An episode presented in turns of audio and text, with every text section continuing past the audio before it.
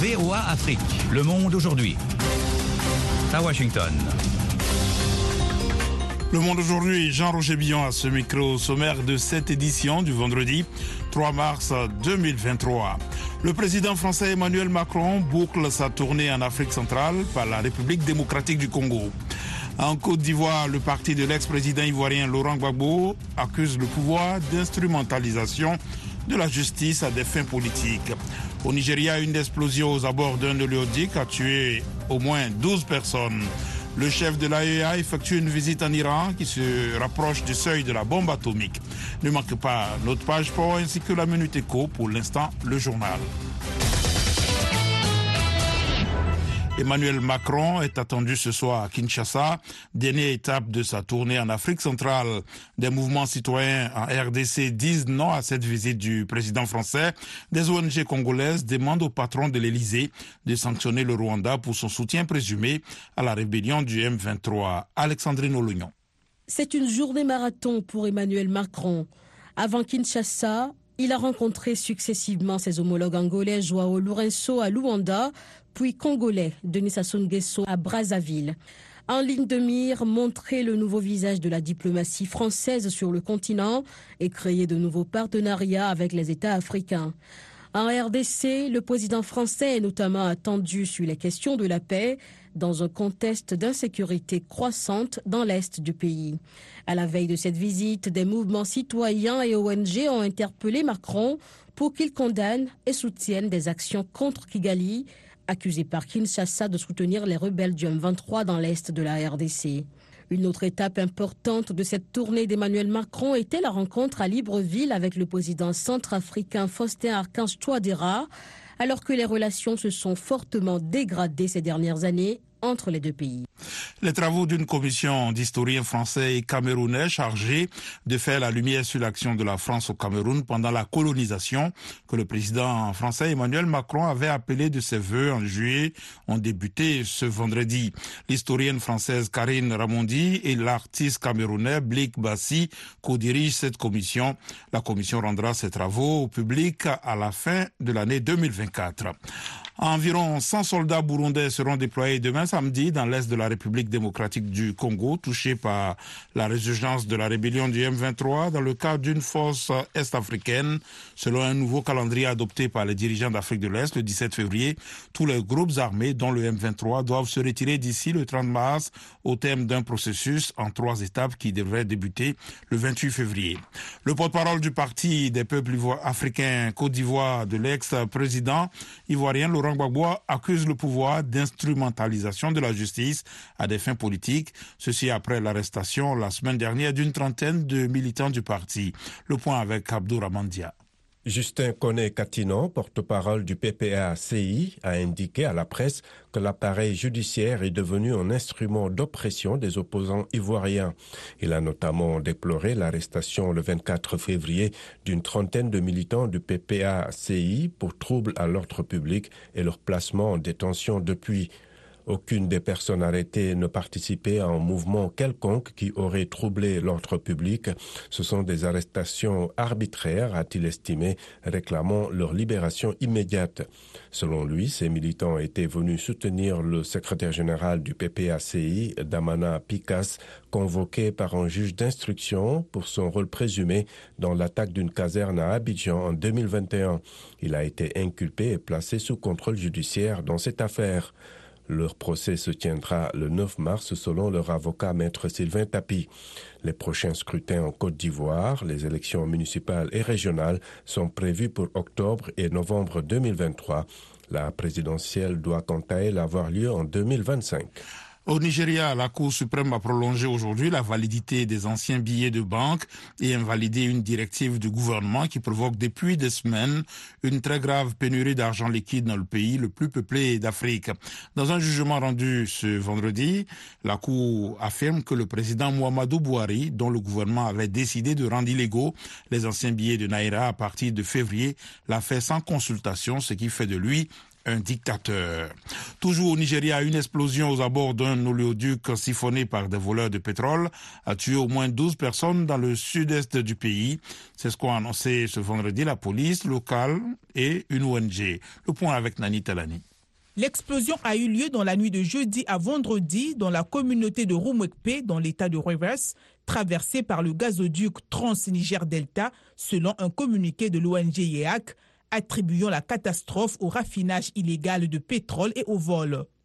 Selon cette ONG, un des bus chargés de pétrole qui venait d'être siphonné a explosé alors que son chauffeur le démarrait, provoquant un incendie qui a fait des dizaines de morts. La police de l'État de Rivers a confirmé l'incendie sur ce gazoduc et indique que 12 personnes ont été brûlées vives. Les victimes étaient en train de voler du pétrole lorsque le site a pris feu, a-t-elle indiqué sans plus de détails. Elle ajoute que certains objets, dont cinq véhicules et une moto, ont également été détruits. Le sabotage de l'éoduc puis le raffinage clandestin de brut pour le vendre au marché noir, cause de désastres écologiques et d'accidents mortels, sont très répandus dans le sud pétrolier du Nigeria, premier producteur d'or noir en Afrique. Près de 300 Ivoiriens et Maliens souhaitent fuir la Tunisie après des agressions et des manifestations euh, d'hostilité. Ces, ces Africains subsahariens souhaitant donc fuir et seront rapatriés demain, samedi notamment. Il s'agit des premiers vols de rapatriement en Côte d'Ivoire et au Mali depuis le discours le 21 février du président tunisien Kaïs Saïed qui avait annoncé des mesures urgentes contre l'immigration clandestine en provenance d'Afrique subsaharienne. VOA Afrique à Washington, vous êtes à l'écoute du monde aujourd'hui. Le directeur général de l'Agence internationale de l'énergie atomique, Raphaël Grossi, est arrivé ce vendredi à Téhéran pour des discussions sur le programme nucléaire iranien après la découverte en Iran de particules d'uranium enrichies proches d'un niveau qui pourrait permettre à l'Iran de fabriquer une bombe atomique. Les précisions de John Lindon.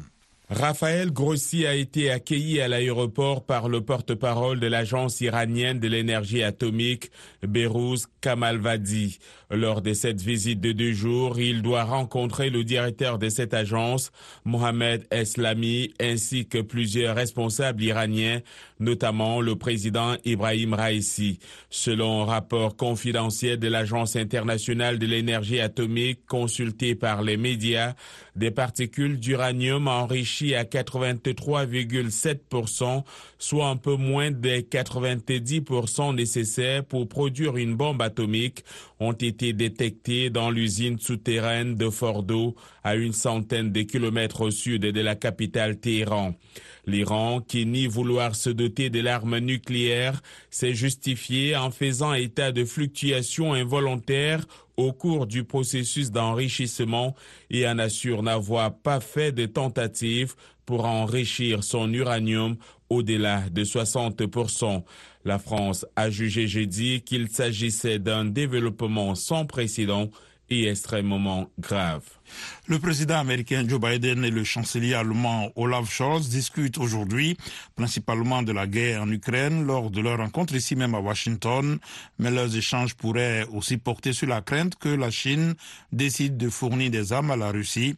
Cette réunion à la Maison Blanche qui devrait durer une heure sera l'occasion pour les deux dirigeants de se coordonner spécifiquement sur l'Ukraine et d'échanger les notes de leurs récents entretiens respectifs avec le président ukrainien Volodymyr Zelensky, a indiqué un représentant de l'administration Biden. L'influent avocat américain Alex Murdoch a été condamné aujourd'hui à la prison à vie pour le meurtre en 2021 de sa femme et de son fils à l'issue d'un procès qui a révélé l'ampleur de la déchéance de cet héritier d'une grande famille de Caroline du Sud. Le juge euh, Clifton Newman s'est longuement adressé à Alex Murdoch qui a de nouveau clamé son innocence avant de prononcer la sentence disant son incompréhension face à la duplicité et au mensonge de l'avocat. le Biélorusse Ales Bialyatsky, lauréat du prix Nobel de la paix en 2022, a été condamné aujourd'hui dans son pays à 10 ans de prison, une condamnation qualifiée de tragédie par le président du comité Nobel norvégien. Ales Bialyatsky, qui est âgé de 60 ans, militant pour la démocratie et fondateur de l'Organisation de défense des droits humains en Biélorussie, a été condamné pour financement, financement de manifestations et évasion fiscale. En Grèce, les cheminots grecs ont prolongé leur grève pour un deuxième jour. Ce vendredi, des milliers de personnes en colère ont manifesté devant le siège des chemins de fer à Athènes à la mémoire des 57 personnes tuées mardi dans la collision de trains. Voilà pour le journal, vous suivez VO Afrique. À présent, la minute quoi avec Nathalie Barge. Lors de la clôture du sommet sur la protection des forêts hier au Gabon, le président français Emmanuel Macron a annoncé que 100 millions d'euros supplémentaires seront mis à disposition des pays qui comptent accélérer leur stratégie de protection des réserves de carbone et de biodiversité. La France contribuera pour moitié. Le Gabon, le Canada et la France ont par ailleurs lancé une plateforme sur l'utilisation durable du bois et des matériaux biosourcés dans la construction. L'indice FAO des prix des denrées alimentaires a reculé de 0,6% en février par rapport à janvier. Mais l'inflation atteint des niveaux prohibitifs dans de nombreux pays, surtout en Afrique. Le repli des prix des huiles végétales et des produits laitiers a compensé une forte hausse de ceux du sucre qui ont augmenté de 6,9% pour atteindre leur plus haut niveau depuis six ans, souligne la FAO, disant que les prix des céréales sont restés pratiquement inchangés avec une légère augmentation du blé. À l'issue de la visite d'une délégation chinoise à Accra, le gouvernement ghanéen a annoncé que les négociations sur la restructuration de la dette bilatérale ont été fructueuses.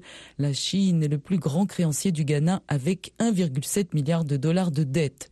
Lors de sa visite à Accra en février, le ministre allemand des Finances, Christian Lindner, avait appelé Pékin à se joindre aux efforts de restructuration de la dette extérieure du Ghana qui dépasse les 29 milliards de dollars. Place maintenant au sport avec Nanit Talani. Bonsoir Nanit. Bonsoir Jean-Roger. Bonsoir à tous. Coupe d'Afrique des Nations des moins de 20 ans, la Gambie fait voler en éclats le Soudan du Sud et obtient son ticket pour les demi-finales. Les Scorpions de la Gambie ont laminé les Faucons de Gédiane du Soudan du Sud par un score fleuve de 5 à 0 ce vendredi au stade Arras El Edoud d'Alexandrie et file donc aux demi-finales de la Cannes des moins de 20 ans.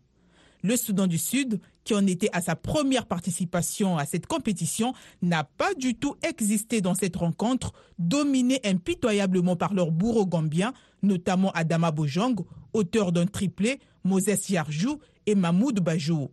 La Gambie rejoint donc le Sénégal et le Nigeria qui se sont qualifiés hier pour les demi-finales en battant respectivement le Bénin et l'Ouganda par 1-0. Les trois équipes sont du coup qualifiées aussi pour le mondial des moins de 20 ans en mai prochain en Indonésie. On attend le dernier match d'écart entre le Congo et la Tunisie qui se joue en ce moment. La Guinée équatoriale pourrait être exclue des éliminatoires du mondial 2026. C'est vrai.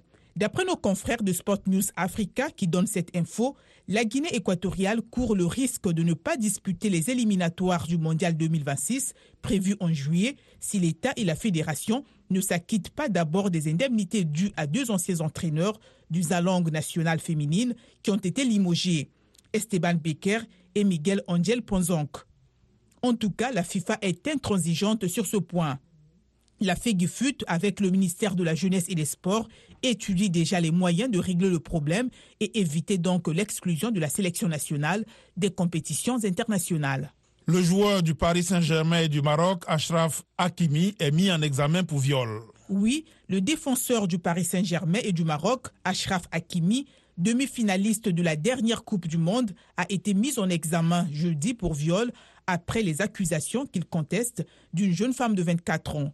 Cette femme accuse le footballeur, lui aussi âgé de 24 ans, de l'avoir violé samedi dernier chez lui, à Boulogne-Billancourt, en banlieue ouest de Paris.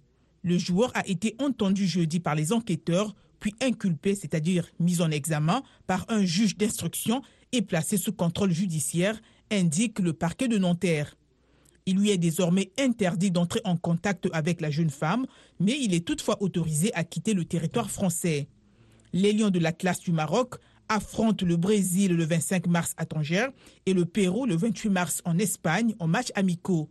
On ne sait pas encore si Ashraf Hakimi pourra y participer avec cette mise en examen. Page des sports VO Afrique signée Nani Talani.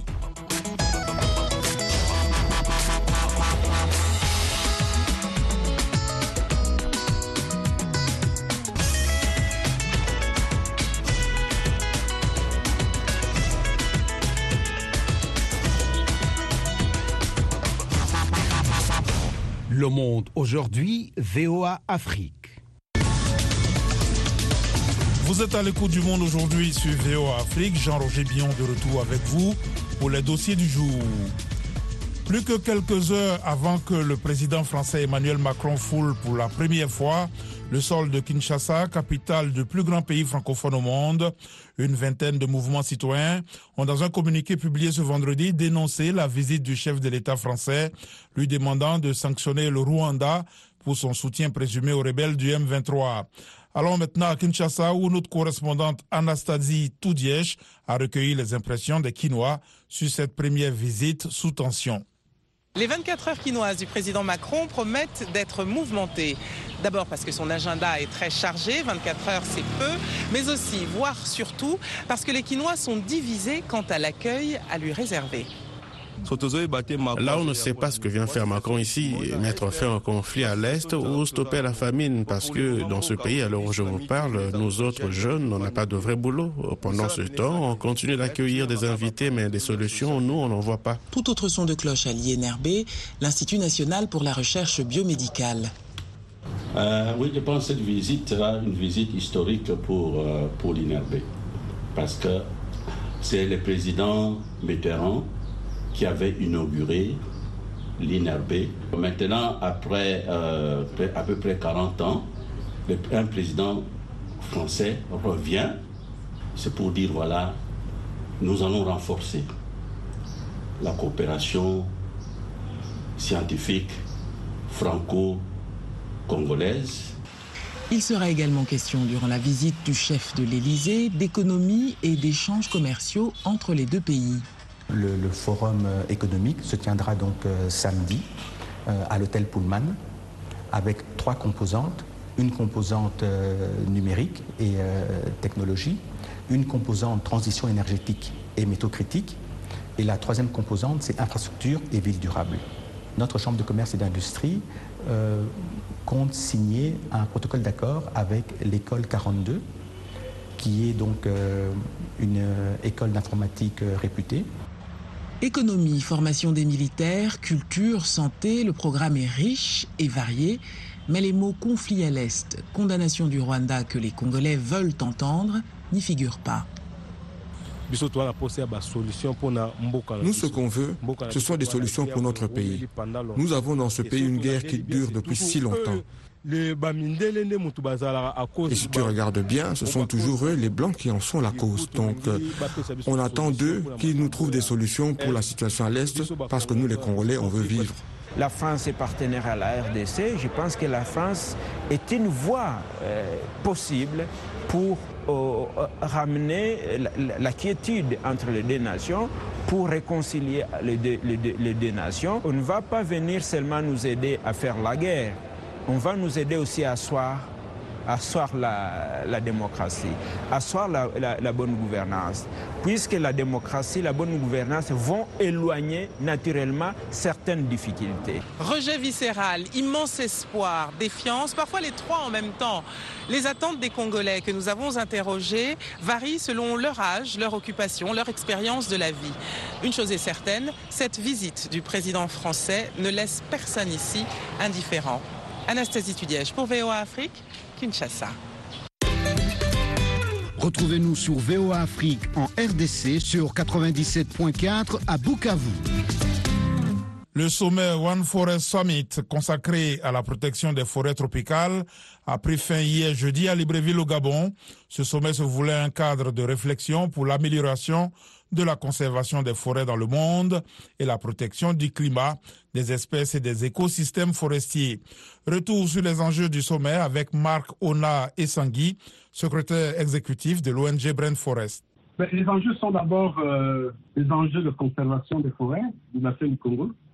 Ce sont des enjeux scientifiques pour euh, montrer quelle est l'importance d'avoir des forêts primaires pour euh, réguler les échanges climatiques. Troisième enjeu, c'est un enjeu purement commercial avec le marché du carbone. Je crois que ce sont les trois enjeux qui sont abordés ici au niveau du One Forest Summit. Et, mais il y a eu plusieurs conférences hein, qu'on a fait autour du bassin du Congo, mais qui n'ont pas donné grand-chose Qu'est-ce qu'on peut attendre de cette conférence? Est-ce qu'il y aura du concret qui va sortir de là? Ben, Effectivement, vous abordez la question qui nous interroge ici, parce que est-ce que la multiplication de ces réunions résout le problème qui est posé au quotidien, c'est-à-dire la pauvreté des peuples qui vivent dans les forêts, la déforestation qui est en train d'occasionner les changements climatiques et la déstabilisation des écosystèmes au niveau des animaux et des essences euh, des espèces végétales, est-ce que, au lieu d'organiser des réunions, on n'est pas capable de mobiliser autant d'argent pour, dans chaque pays, résoudre des problèmes liés au changement climatique C'est la question qui est posée. Alors, est-ce que cette réunion sera différente des autres? Faut poser la question aux initiateurs de cette réunion, mais nous, nous croisons les doigts pour que les problèmes posés puissent trouver la solution, parce qu'à chaque fois, quand on organise ce type de réunion, il y a toujours euh, une conclusion pour dire voilà, les grands pollueurs n'ont pas trouvé les solutions, ne sont pas tombés d'accord. Sauf que, d'après les organisateurs de cette réunion, il faut maintenant appliquer les résolutions de la COP 15 de Montréal. C'est ce qui est dit. Donc, on attend la fin, la conclusion de cette réunion pour voir ce qui a été décidé. En fait, ça, c'est ce qu'on a toujours dit à toutes les réunions. Vous, en tant que personne qui lutte pour la promotion ou la conservation de l'environnement, que faut-il faire pour aller au-delà des discours et agir vraiment pour la conservation de la nature ou du bassin du Congo en particulier Pour le bassin du Congo en particulier, il faut que les dirigeants des pays du bassin du Congo prennent leurs propres responsabilités. Il faut que les dirigeants des forêts du bassin du Congo arrête de jouer les mendiants, toujours tendre la main, penser que c'est la communauté internationale qui va venir résoudre des problèmes dans leur pays. C'était Marc Ona Essangui, secrétaire exécutif de l'ONG environnementale Brun Forest, joint à Libreville par Nani Talani. La Voix de l'Amérique au Gabon sur Ogoué FM à Libreville.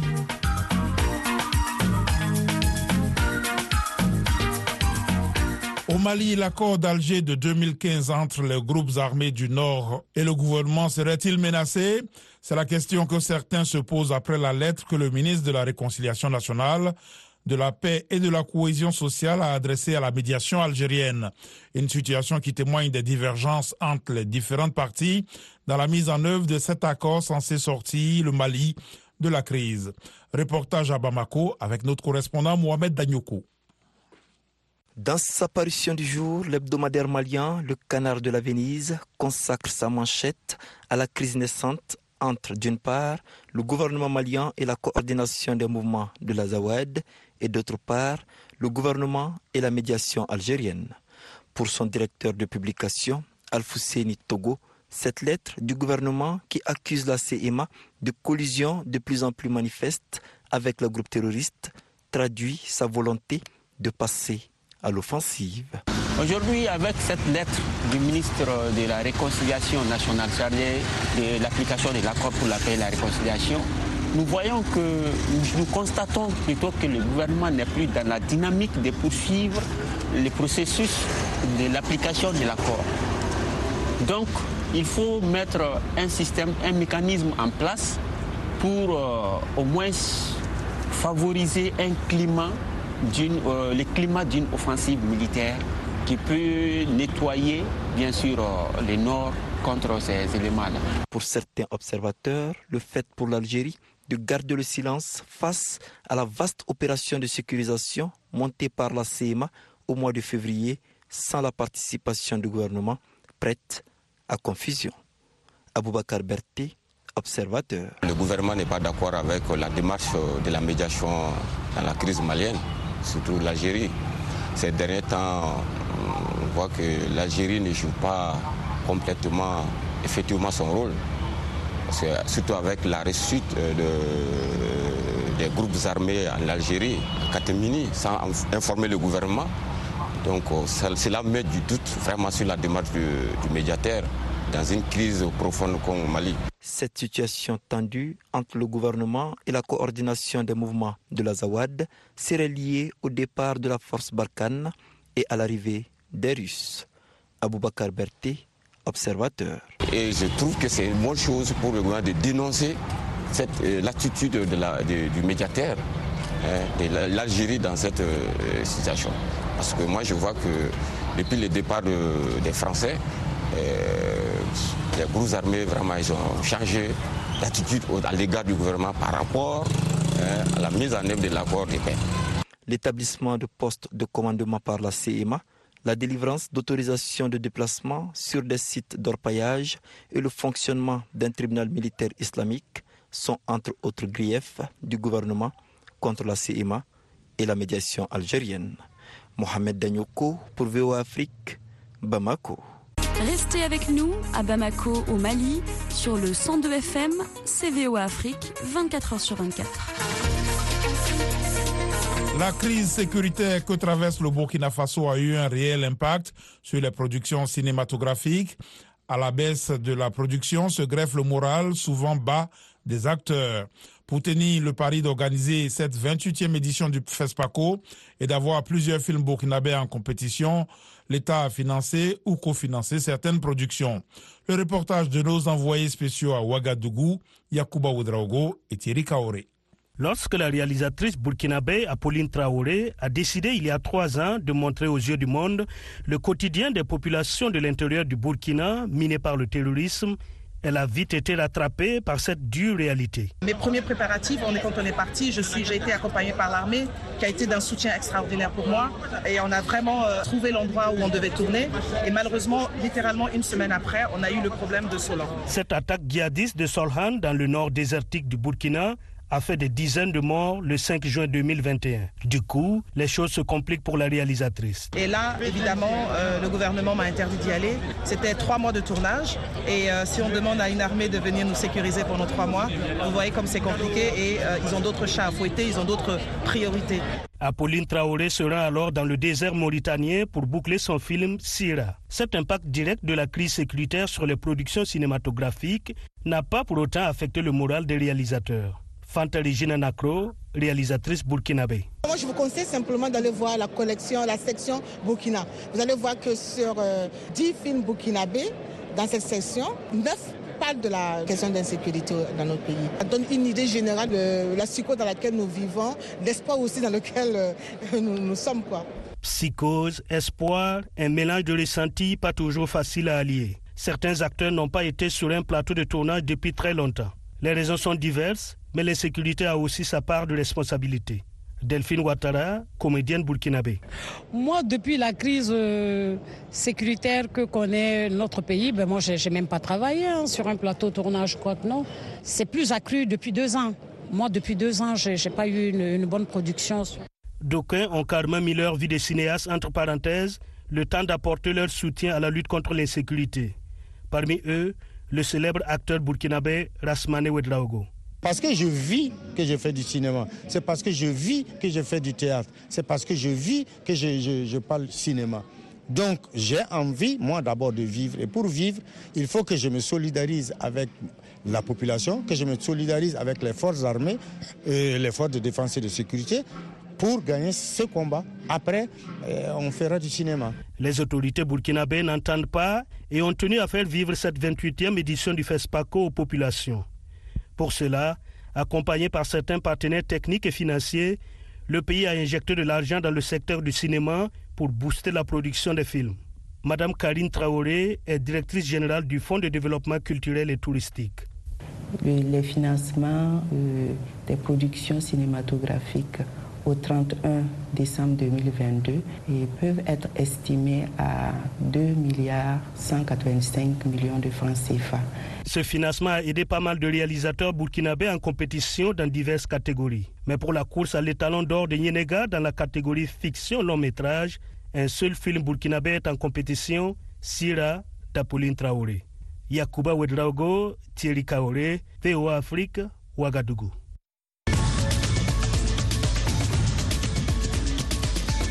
Le Monde aujourd'hui, c'est la fin de cette édition. Merci de l'avoir suivi. Jean-Roger Billon à ce micro, à la mise en onde, Georges Léonard Sagno. Un grand merci à la rédaction et à toute l'équipe de production. Rendez-vous sur notre site internet voafrique.com et nos pages Facebook, YouTube, Twitter et Instagram pour un suivi de l'actualité 24 heures sur 24. Je vous souhaite une excellente soirée à l'écoute de nos programmes.